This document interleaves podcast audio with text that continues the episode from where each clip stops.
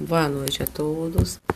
Nós vamos fazer a correção da prova que foi aplicada para os senhores é, a semana passada, a AV1 de Civil 1 do, do segundo semestre de 2020, certo? 2020.2.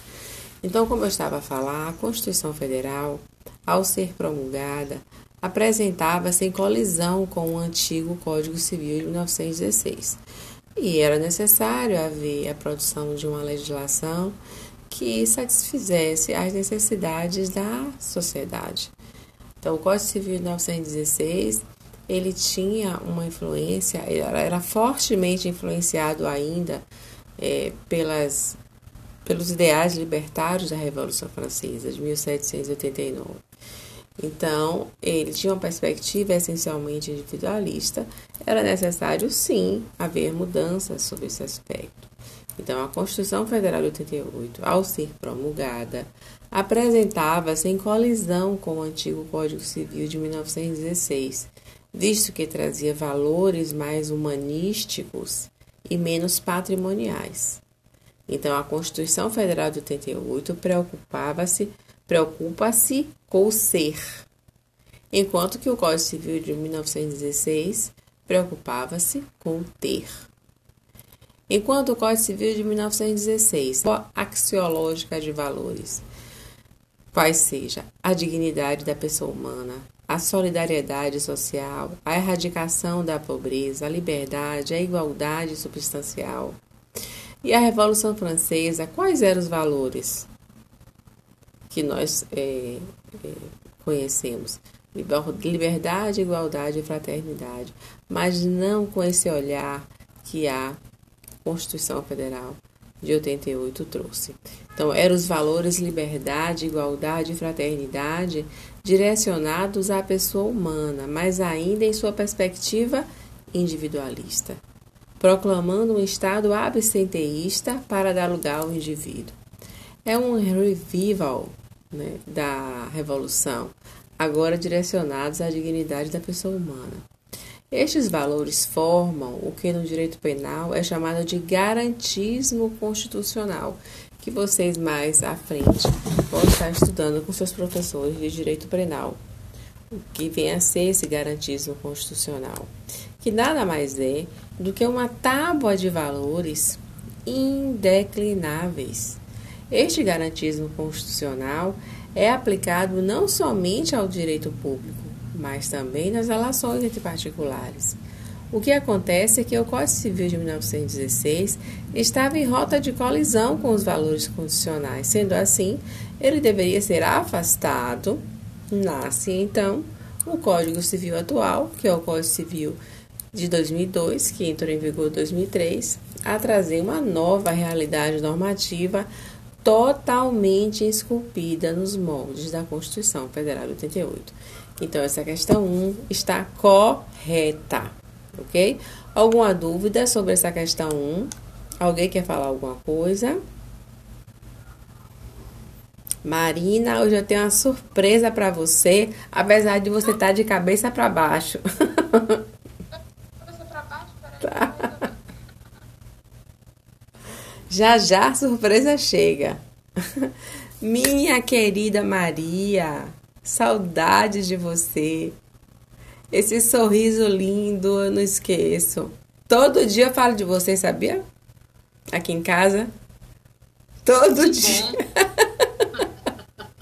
Isso é muito bom, espero que seja de bem. Ora, jamais. É, eu aprendi uma coisa, que não sai da minha boca nenhuma palavra que não seja para edificação. Então, assim eu levo minha vida. Na ausência. Sobretudo na ausência, que a pessoa não pode se defender, né? Então, Marina, você ainda continua torta.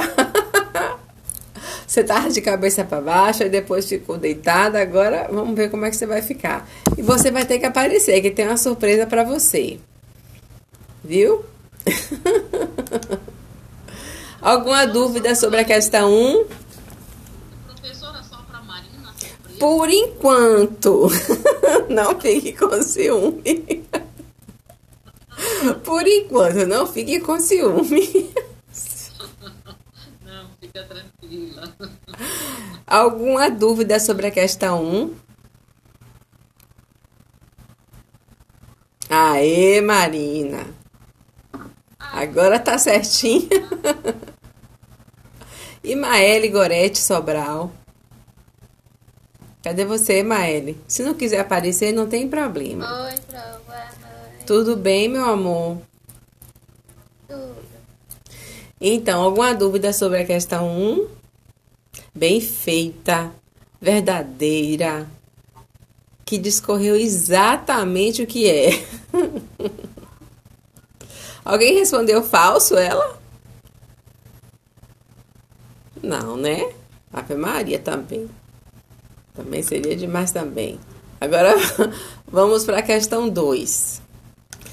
A fonte do direito, ou fonte formal do direito, é a maneira pela qual o direito promana no sistema jurídico, a fonte de onde vem o direito. Portanto, a lei, os costumes e os princípios gerais do direito. A lei, como fonte formal primária, é a principal fonte em nosso ordenamento jurídico, já que o direito brasileiro sempre foi filiado à escola do civil law, de origem romano-germânica. Alguma dúvida sobre essa questão?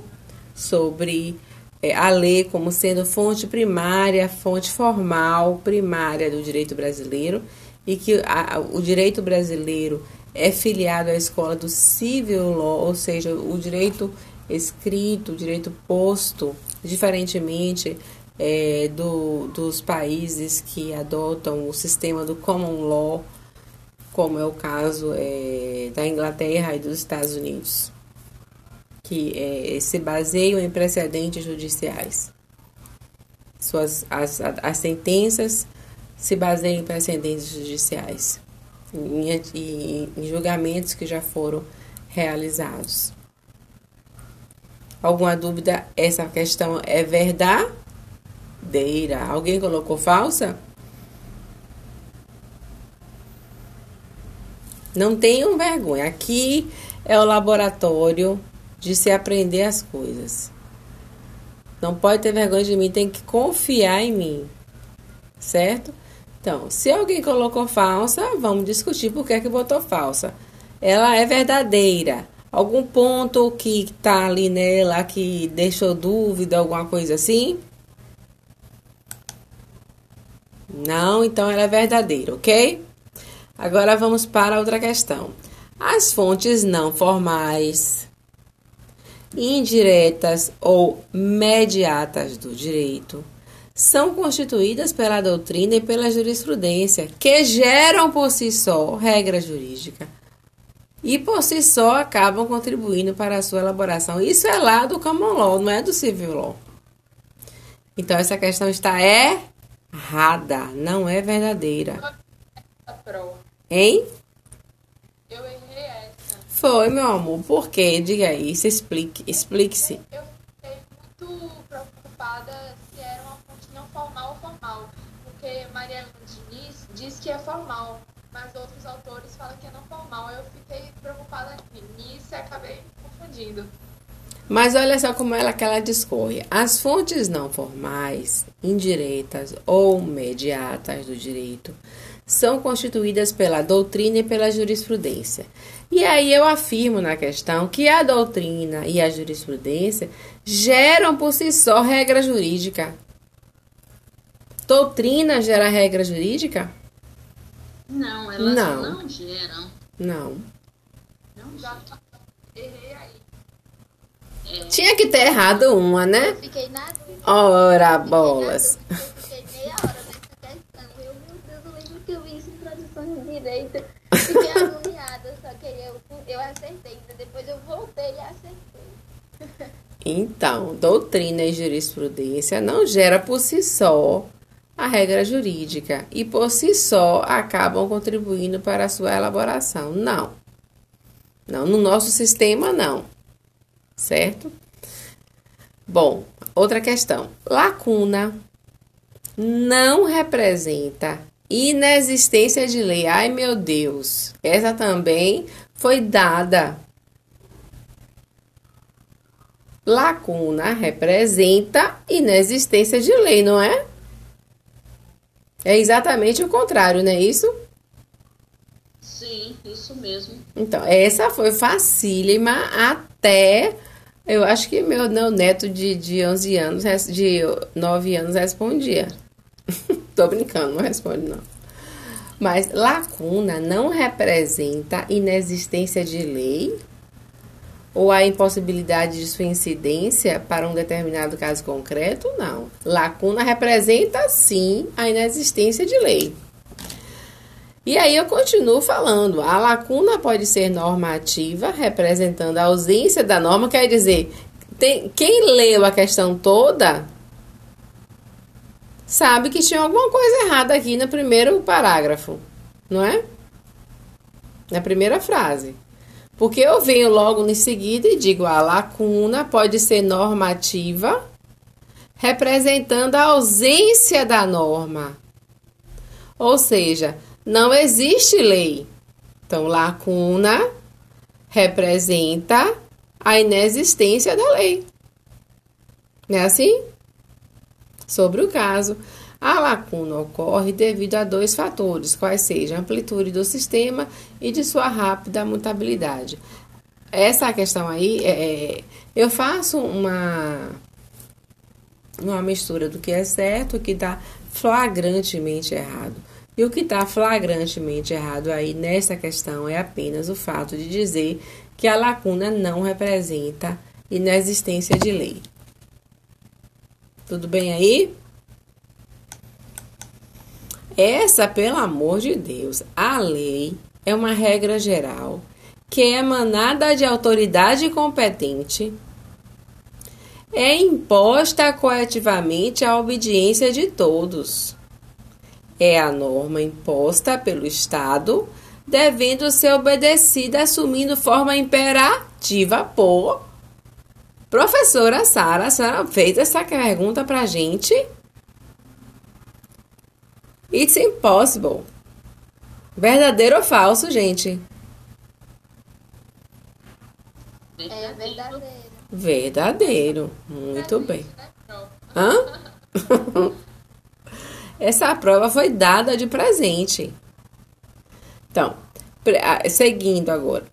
Prevista a lei para um caso concreto. Merece esta aplicação direta, conhecida como subsunção, conceituada como sendo a incidência imediata ou direta de uma norma jurídica ao caso concreto. A lei, como fonte principal do direito, tem as seguintes características básicas. Quais são as características da lei? A generalidade dirige-se a todos, a todos os cidadãos, tendo eficácia erga omnes, ou seja, vale para todos. Diferentemente da eficácia interpartes, no caso do contrato, que vale apenas aquelas cláusulas para as partes que realizaram aqueles contrato, aquele contrato. Outra característica da lei, a imperatividade. É um imperativo impondo deveres e condutas. Vivemos num Estado democrático de direito. O que, que- o que é viver num Estado democrático de direito? É viver num estado de submissão ao império da lei. E não é uma lei qualquer, por isso Estado democrático de direito, porque é uma lei elaborada pelos representantes do povo. Nós temos uma democracia representativa com os elementos da democracia direta, plebiscito, referendo e iniciativa popular. Então, a lei se caracteriza sim pela imperatividade. É um imperativo impondo deveres e condutas. Outra característica, a permanência. Perdura até que seja revogada por outra ou perca a eficácia. Competência deve emanar da autoridade competente, com respeito ao processo de elaboração.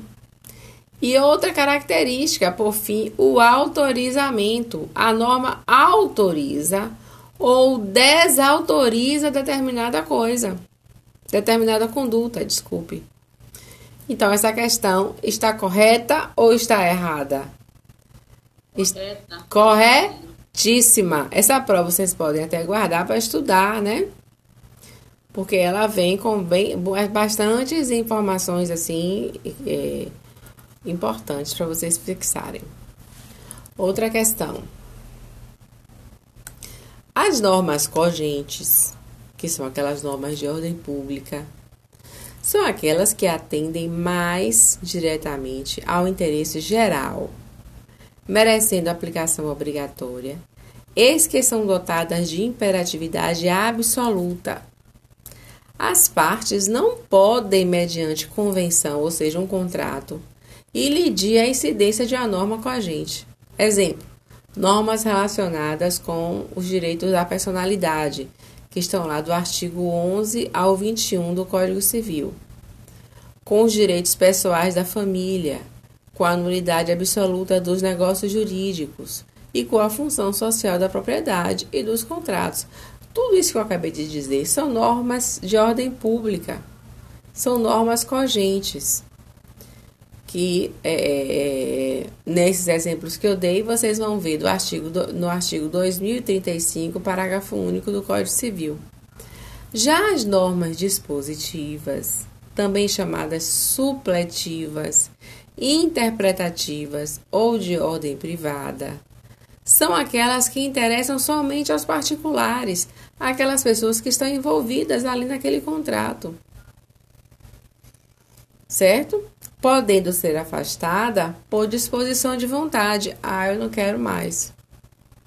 Tais normas funcionam no silêncio dos contratantes, suprindo a manifestação de vontade porventura faltante. Exemplo: normas que dizem respeito ao condomínio, ao regime de bens, do casamento e à anulabilidade de um negócio jurídico.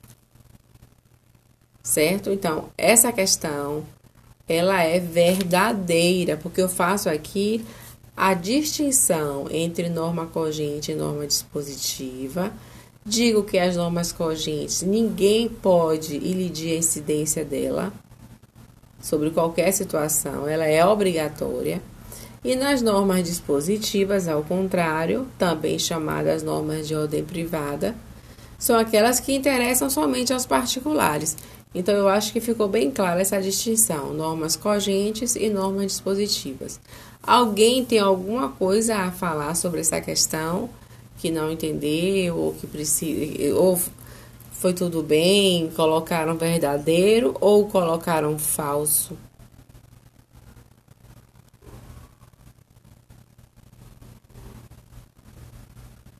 Eu coloquei verdadeiro. Muito bem. Maria, você danada. Minha aluna querida ia colocar falso jamais. É, essa prova que eu tô aqui tá, tá misturada com a turma da manhã, viu? Tem, não sei se tem. Até agora, as questões que eu falei, vocês fizeram, né?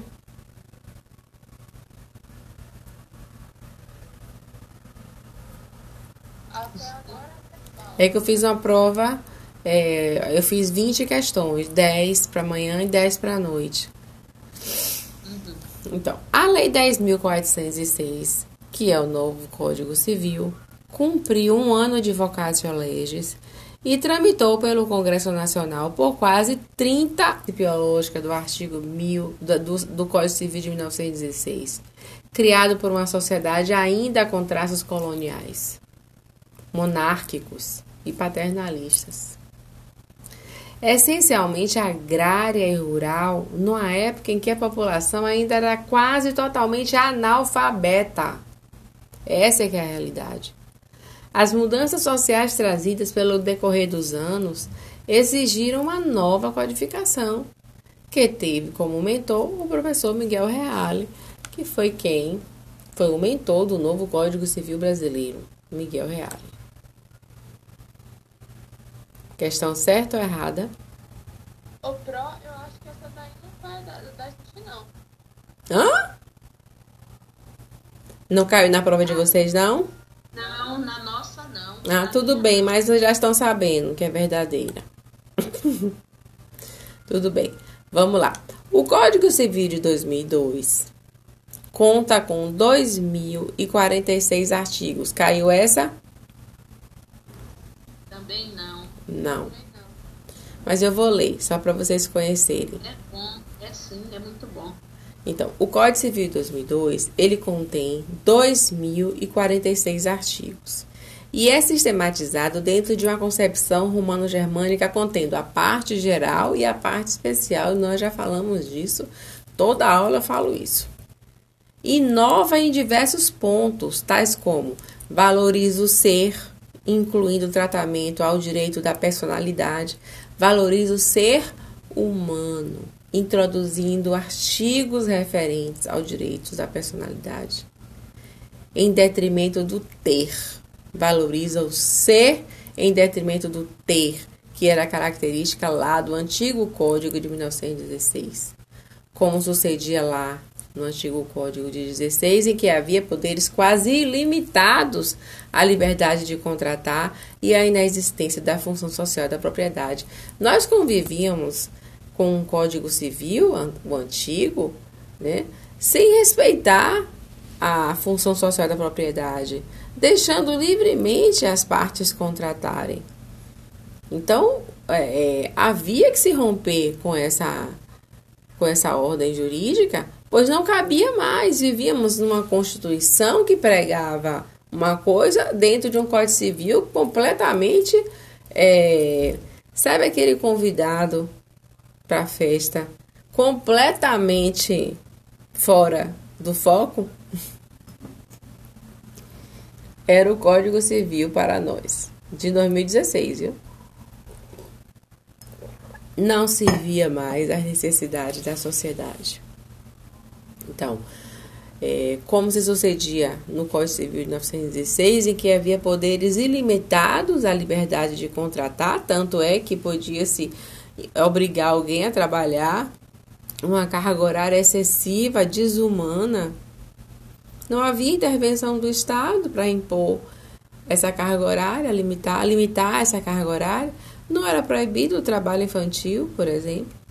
Foi preciso o Estado intervir para impor essas regras em respeito a uma série de normas que eram flagrantemente violadoras da nossa Constituição Federal de 88 e não mais cabendo para a nossa sociedade. Ok? Outra novidade do novo Código Civil vem a inclusão do direito de empresa no novo Código é, representando a unificação do direito das obrigações. Revogando-se a primeira parte do obsoleto Código Comercial de 1850, nós vivíamos, para você ter ideia, a coisa era tão séria que nós vivíamos ainda sob a égide de um Código Comercial de 1850. Nosso Código Penal é de 1940. Mas o Código Civil atual revogou a primeira parte do Código Comercial, do antigo Código Comercial de 1840, inaugurando uma nova base principiológica assentada na eticidade, na operalidade e na sociabilidade. O que é a eticidade? O que são valores éticos? É um conduzir ético, é, são valores que envolvem o relacionar-se com o outro de forma ética. Certo? A operalidade, um código civil que, que possibilite sua instrumentalização e que o direito não fique como algo inatingível. Seja algo que a gente possa efetivamente ter os nossos direitos, ter acesso aos nossos direitos.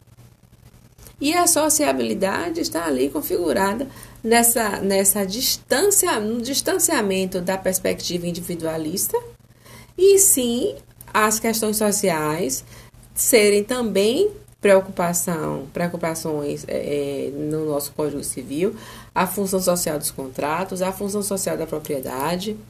Tudo isso ganhou relevância no novo Código Civil brasileiro, certo? E a preservação da divisão metodológica do Código Civil em parte geral e parte especial. Então, essa questão está corretíssima. Quanto à personalidade jurídica, outra questão, não sei se caiu essa para vocês.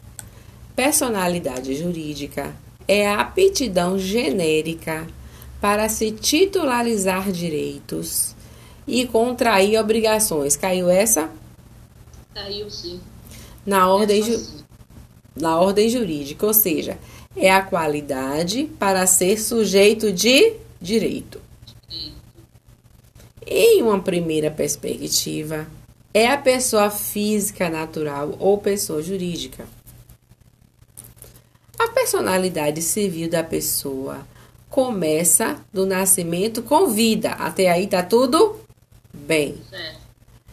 Após esse ponto e vírgula vem, mas a lei, todavia, não põe a salvo desde a concepção os direitos do nascituro. Tá certo isso? Não. Não. A lei é clara. Tá. A lei põe a salvo desde a concepção os direitos do nascituro. Então essa questão é falsa. Por quê? Porque aqui eu afirmo que a lei não põe a salvo desde a concepção os direitos do nascituro. Isso está em oi. Quem leu só o iniciozinho falou, ah, tá certo e marcou, deve ter errado. É, mas quem é meu aluno e eu ensino civil 1, 2, 3, 4, 5, 6, 7, 8, 9, 10, 11, 12. Todo mundo que me conhece, da próxima, todas as minhas provas, eles leem até a última palavra. Porque sabem que eu vou fazer alguma engresilha ali para eles se confundir. É porque vocês foram a primeira vez, mas quem foi meu aluno sabe. Outra questão. Ora, porque eu tenho que saber se vocês realmente sabem. Dizer que a personalidade civil da pessoa começa com o nascimento com vida é muito fácil. Eu tenho que complicar um pouquinho, entendeu? E aí vocês saber se vocês realmente estão lendo, estão estudando.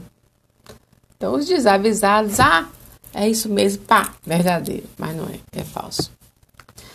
Outra questão. São absolutamente incapazes de exercer pessoalmente os atos da vida civil os menores de 16 anos. Tá certíssimo.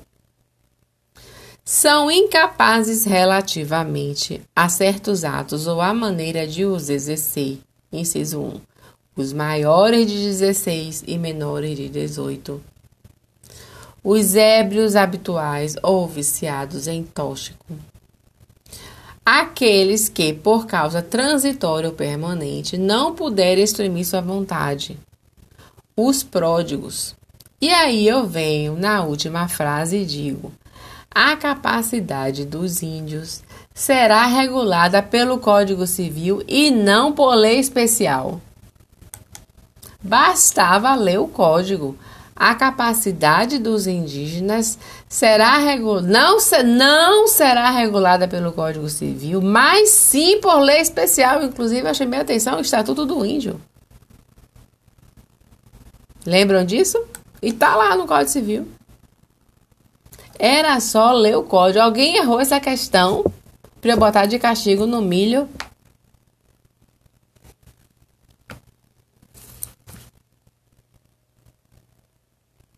Ainda tem, viu, Maria? Professor que bota. Alguém errou? Marina. Marina, você errou, acertou. Não, lembrei, sabe de quê, prof? Ah, Lembrei do exemplo que a senhora colo- falou do menino que tinham colocado a criança no, no formigueiro. Aí sim. eu associei, eu falei, ah, eu lembrei disso. Aí eu lembrei, não, a professora disse que a lei especial não tem nada a ver com o Código Civil. Eu peguei e marquei esse e acertei. Graças a Deus. Aleluia. Vamos lá. Já, já estamos em 10 aí? Já acabou? Ainda tem mais? Tem uma. É sobre a menoridade? Não. É sobre o, ah, é sobre o quê? As autoridades fossem necessárias à administração da justiça ou à manutenção da ordem pública.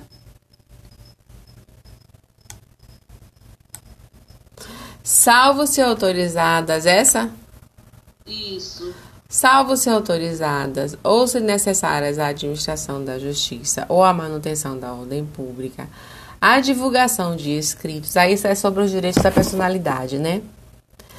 A divulgação de escritos, a transmissão da palavra ou a publicação, a exposição ou a utilização da imagem de uma pessoa não podem ser proibidas? Podem ser proibidas. E o direito à imagem? A seu requerimento e sem prejuízo de indenização. Ora, se for, se for usado de forma indevida, cabe é, é, dano moral. Se lhe atingirem a honra, a boa fama ou a respeitabilidade, ou se se destinarem a fins comerciais. Em se tratando de morto ou de ausente, aí eu coloco, não são partes legítimas. São partes legítimas, sim, para requerer essa proteção o cônjuge, o ascendente ou o descendente. Então, essa questão está errada por causa dos nãos que eu coloquei aí. Faltou leitura. Quem errou? Faltou leitura prestar atenção. Quem foi que errou? Eu acertei. Eu acertei também. Então pronto. Maravilha. Acabou a prova? Acabou. Ótimo. Vamos então agora estudar a segunda unidade. Antes de nós começarmos o assunto pessoa jurídica, faltou nós é, analisarmos o domicílio da pessoa natural. A gente falou do domicílio da pessoa natural? Falou. Eita, eu tô que tô, hein? Domicílio da pessoa natural. Eu falei do estado civil da pessoa natural. Eu falei que o domicílio pode ser voluntário, necessário, legal, domicílio do militar, domicílio é, é, do preso. Eu falei tudo isso? Não, isso não. Ah, sim. Então vamos voltar. vamos voltar. Então, do domicílio da pessoa natural. As regras quanto ao domicílio da pessoa natural constam entre os artigos 70 a 78 do Código Civil. Em sentido amplo, o domicílio ele pode ser definido como o local em que a pessoa pode ser sujeito de direitos e deveres na ordem privada. Ok? Maria Helena Diniz é, conceitua domicílio dizendo o seguinte: que o domicílio é a sede jurídica da pessoa, onde, onde se presume presente para efeitos de direito e onde exerce a prática habitualmente seus atos e negócios jurídicos. A concepção de domicílio dessa forma relaciona-se com outros conceitos, como de residência e de moradia. Então a gente vai ter domicílio, residência e moradia. Certo? O domicílio, em regra, é o local em que a pessoa se situa permanecer na maior parte do tempo com ânimo definitivo, com ânimo definitivo, com a vontade de ficar. Ânimo, intenção, vontade. Por regra, pelo que consta no artigo 70 do Código Civil, o domicílio da pessoa natural é o local de sua residência. Mas pode ser que a pessoa tenha várias residências, não pode? mas onde ela, ela, ela regularmente pratica mais os atos da vida civil, será lá a sua, o seu domicílio. Porque você pode, você pode ter 10 residências, mas um só domicílio. Por que você tem 10 residências? Ah, porque você tem uma casa na ilha. Ah, porque você tem uma casa na fazenda. Ah, porque você tem uma casa em Maraú.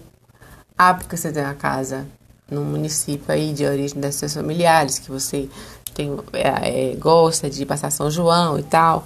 Você então tem várias casas. Mas isso não significa dizer que você tem vários domicílios, porque o domicílio, em regra, ele vai representar o local em que a pessoa se situa, permanecendo a maior parte do tempo com ânimo definitivo. Por regra, pelo que consta no artigo 70 do Código Civil, o domicílio da pessoa natural é o local de sua residência. Eventualmente, de acordo com o artigo 71 do Código Civil em vigor, a pessoa pode possuir duas, dois ou mais locais de residência, onde alternadamente viva, considerando-se seu domicílio qualquer um desses locais. Então aí a gente tem a figura da pluralidade domiciliar. Então, por exemplo, eu posso me colocar nessa situação? Posso. Por quê? Eu tenho uma casa em Lauro de Freitas. Essa casa de Lauro de Freitas, eu criei meus filhos. Eu tenho um filho de 24 anos. 4 anos que eu moro nessa casa, que eu tenho essa casa. Eu apenas não aguentei o vai e vem de todo dia da aula de manhã e de noite em Salvador. Um gasto de gasolina terrível, uma média de 50, 60, 80 reais muitas vezes por dia eu gastava, porque eu dava aula de manhã, acordava 4 horas da manhã para vir da aula, porque aqui a aula é 6 e meia, né? Na 2 de julho. Eu tinha medo, na época, é, a paralela não tinha, a, a, não foi feita é, é, aquele, aqueles viadutos todos, tinha engarrafamento, horário de entre 5 e meia e 6 horas tinha engarrafamento. E eu sempre fui muito certinha com relação ao horário. Vocês veem que eu, a aula começa às 6 e meia, eu, eu tô aqui 6 horas, geralmente eu já tô na sala. Eu, tô, eu, eu, tenho, eu tenho muito compromisso com o meu trabalho. Então, meu marido, com pena de mim, comprou esse apartamento aqui só porque fica mais perto do meu trabalho e também do trabalho dele. O fato é que minhas correspondências vão para lá. Todo mundo sabe, eu tenho eu tenho uma vida de 24 anos em Lauro de Freitas. De alguma forma, né, eu estabeleci uma vida lá também. Então eu posso dizer que eu tenho uma pluralidade domiciliar? Posso.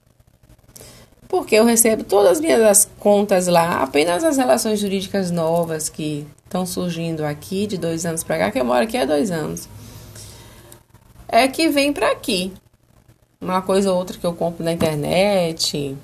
Eu, graças a Deus, não sou uma pessoa consumista.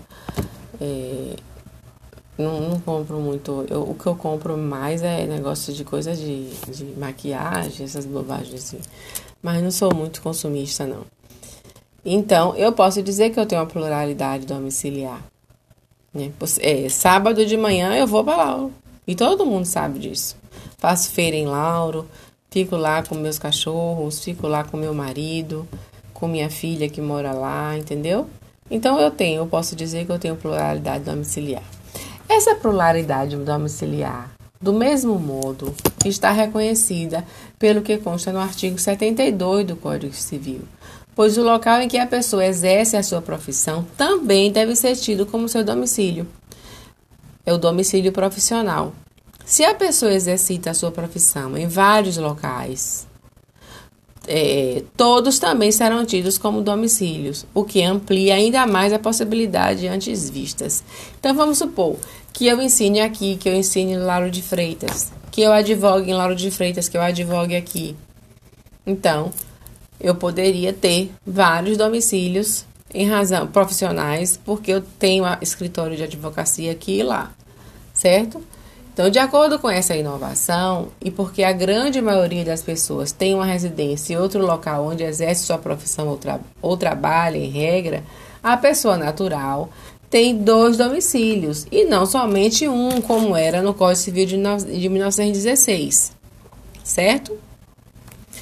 Nos termos do artigo 74, caput, caput é a cabeça do artigo do atual Código Privado, cessando os elementos objetivos e subjetivos do domicílio, ocorre a sua mudança, desde que haja ânimos, vontade por parte da pessoa enuncia esse dispositivo que muda-se o domicílio, transferindo a residência com a intenção manifesta de mudar. Quando é que eu mudo o domicílio? Transferindo a residência com a intenção manifesta de o mudar. Vamos supor que eu tenha vendido a casa de Lauro de Freitas e venha morar aqui onde eu moro e não tenha mais nenhum vínculo lá. Então, muda-se o domicílio, transferindo-se a residência com a intenção manifesta de o mudar. A prova dessa intenção será feita pelas declarações da pessoa às municipalidades dos lugares que deixa ou por onde vai, ou se tais declarações não fizerem da própria mudança com as circunstâncias que a acompanhem. Artigo 74, parágrafo único. Exemplificando a alteração do domicílio eleitoral como regra vale como prova. Eu, por exemplo, nunca mudei meu domicílio eleitoral. Meu domicílio eleitoral é Salvador. Eu voto ali no Góis Calmon, Góis Calmon, na Louisiana. Eu voto ali no, no Colégio Louisiana desde que meu primeiro voto. Como meus pais moravam, senhora. É, desculpa, não termine o seu pensamento, depois faço a pergunta. Pode fazer, eu ia só dizer que meus pais moram lá e eu não quis mudar. Moravam, né? Porque já morreram. Diga. Uhum. A minha pergunta é, é nessa pluralidade domiciliar, digamos Sim. que você é, tem a sua o seu domicílio em Lauro e aqui em Salvador. Se você tiver um escritório lá em Feira de Santana, também é domicílio? Sim, eu tenho pluralidade de domicílios. Porque o domicílio. Aí, eu vou Onde eu, sei, onde eu for encontrada, eu vou ser intimada. Em qualquer processo que é, ingressem contra mim, eu posso ser intimada em qualquer um desses locais aí. Tá. Tantos quantos você tiver, aí pode, abrange ou tem uma quantidade específica? Agora, aquele que eu vou esporadicamente, vou para veranear uma vez por ano, aí não. Mas repare, se eu tenho residência em Salvador, eu tenho residência em Lauro de Freitas. Todo final de semana vou para Lauro de Freitas. A vida inteira morei em Lauro de Freitas, criei meus filhos nessa casa, todo mundo sabe disso. Não tem um aluno de professora Sara que não saiba que minha casa é em Lauro de Freitas. Um sequer. Porque eu falo muito dos meus cachorros. E aí Eles perguntam, a senhora cria em apartamento? Não, eu tenho uma casa. E lá em Lauro. E depois que eu me mudei, todo mundo pergunta. E os cachorros? Eu falei, os cachorros agora vão vir para o apartamento, alguns. então, não tem nenhuma. Não tinha, viu, Marina? Não tinha, mas já já você vai ver a surpresinha que eu guardei para você ver. Então, qualquer um desses lugares então, se eu estabelecer um escritório em Feira de Santana e tenha meu domicílio, eu tenho como domicílio a casa de Lauro, tenho como domicílio a casa que eu é, resido aqui, até porque eu comprei, eu não moro nem de aluguel, eu comprei. Então, todos esses lugares eu posso configurar como meu domicílio.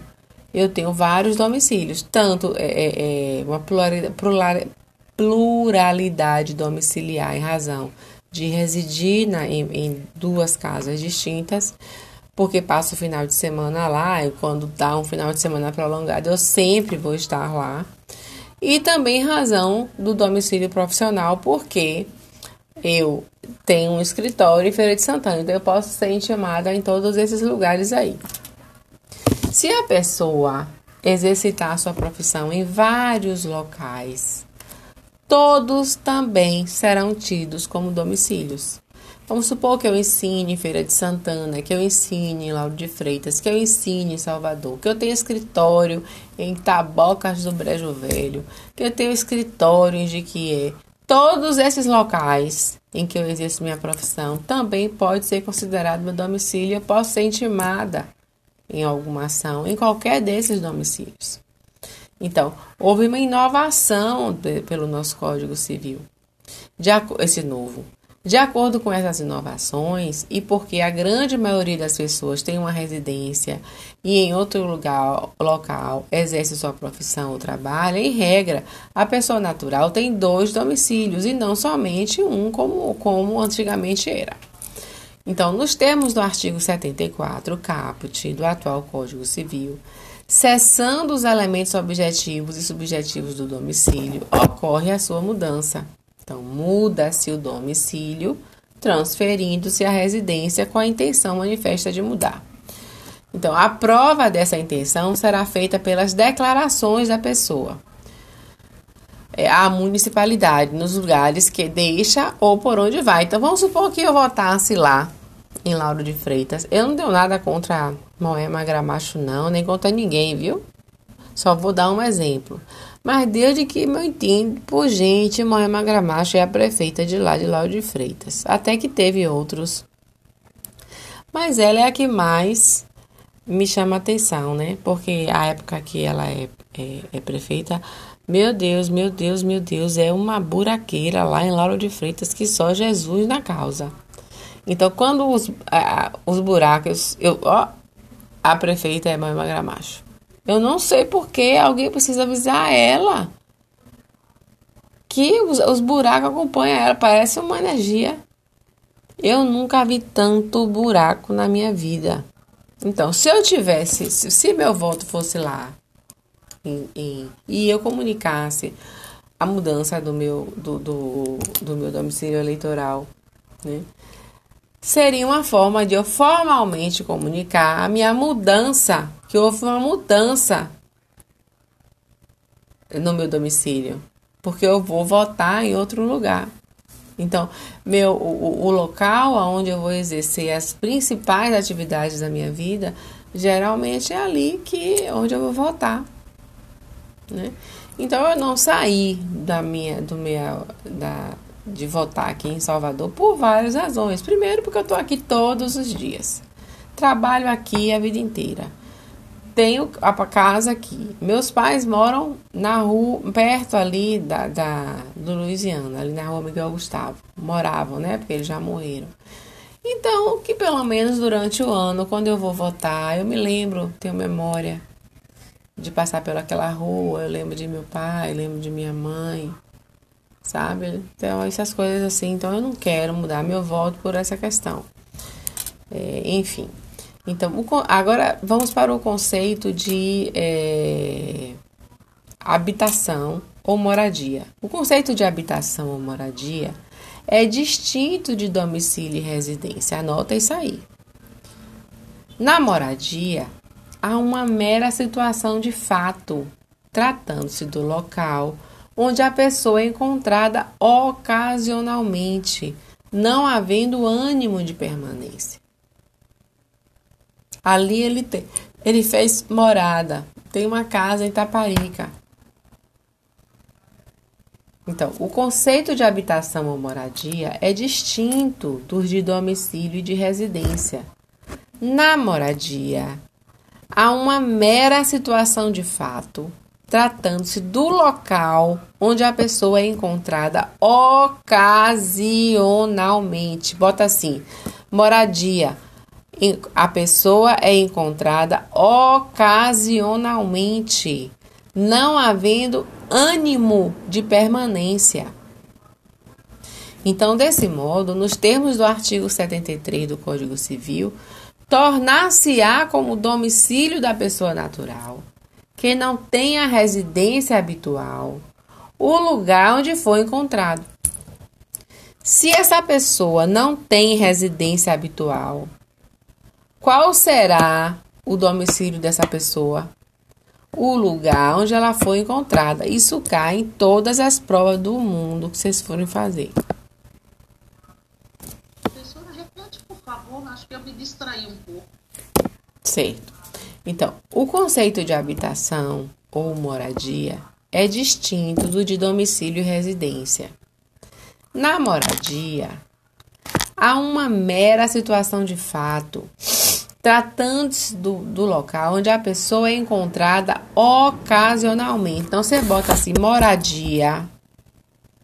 Desculpe, habitação ou moradia? Habitação ou moradia igual a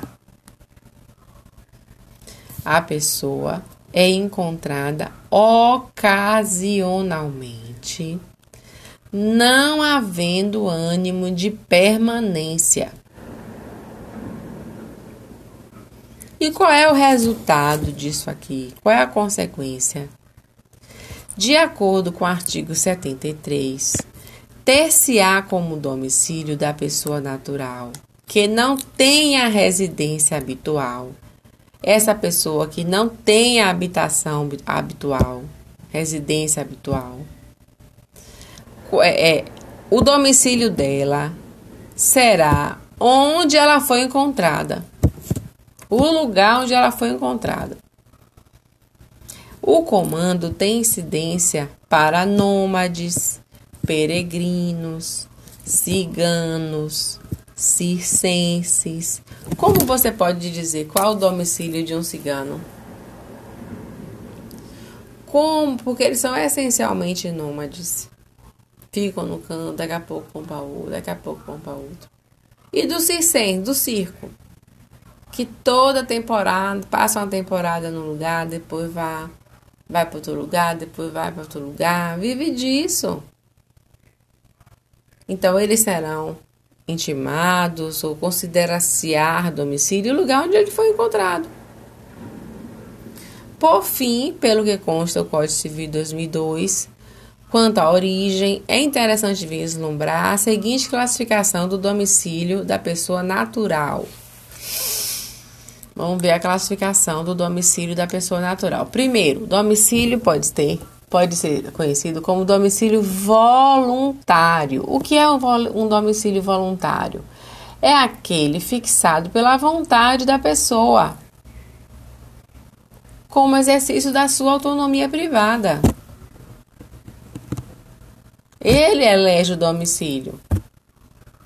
Agora, além do domicílio voluntário, o domicílio pode ser necessário ou legal. Que tipo de, o que significa o domicílio necessário legal? É o imposto pela lei a partir de regras específicas que constam no artigo 76 do Código Civil.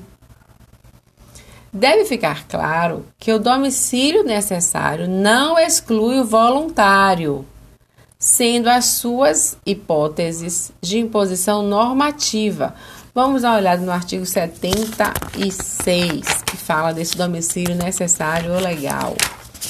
Artigo 76 do Código Civil.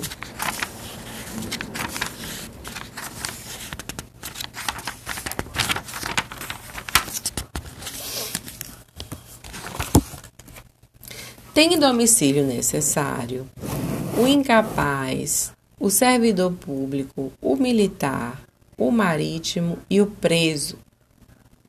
Parágrafo único. O domicílio do incapaz é o do seu representante ou assistente. O do servidor público, o lugar em que exerce permanentemente suas funções. O do militar, onde servir, e sendo ela, e sendo da Marinha ou da Aeronáutica, a sede do comando a que se encontrar imediatamente subordinado, o do marítimo, onde o navio estiver matriculado, e do preso, o lugar onde ele estiver cumprindo a sentença, certo? Então, no caput do artigo 76, que diz: tem domicílio necessário o incapaz, o servidor público, o militar, o marítimo e o preso. Aqui trata-se de domicílio necessário, certo? Ou legal, né? Como eu falei anteriormente. É o imposto por lei, a partir de regras específicas que constam aqui no artigo 76.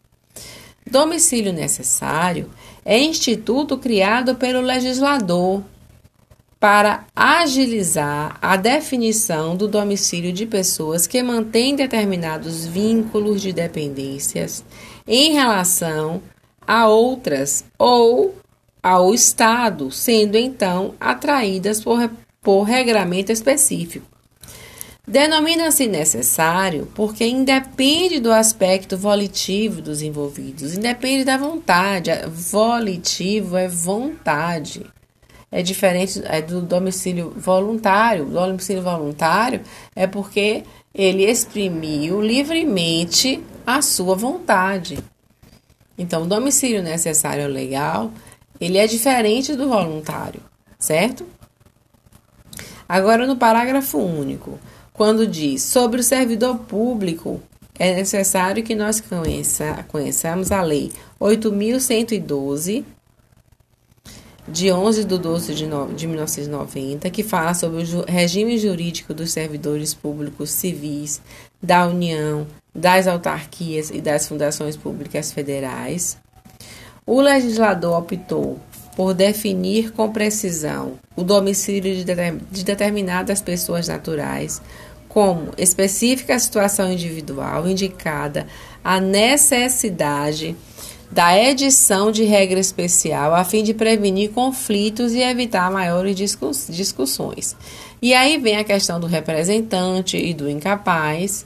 Então, representante do incapaz é toda pessoa apontada na lei como apta a manifestar a vontade jurídica de alguém impossibilitado de fazê-lo, seja em razão da falta de maturidade etária, nós já estudamos os absolutamente incapazes, seja em razão de problemas de ordem mental, sujeitos à curatela, ou ainda por ficção jurídica de incapacidade, no caso dos ausentes, que nós já estudamos, né, sobre a questão dos ausentes. Assistente é a pessoa que acompanha a manifestação da vontade jurídica do relativamente incapaz, a fim de que tenha validade e eficácia. Então, uma coisa é a representação para o absolutamente incapaz, outra coisa é a assistência para o relativamente incapaz, certo? Então, a atuação do representante legal, nos limites dos poderes que lhe são conferidos, com estrita observância do ordenamento jurídico, vincula o incapaz e o seu patrimônio. Somente o local em que o servidor desempenha funções permanentes sob investidura efetiva considera domicílio. Ora, onde é que eu vou pensar que será o domicílio do servidor?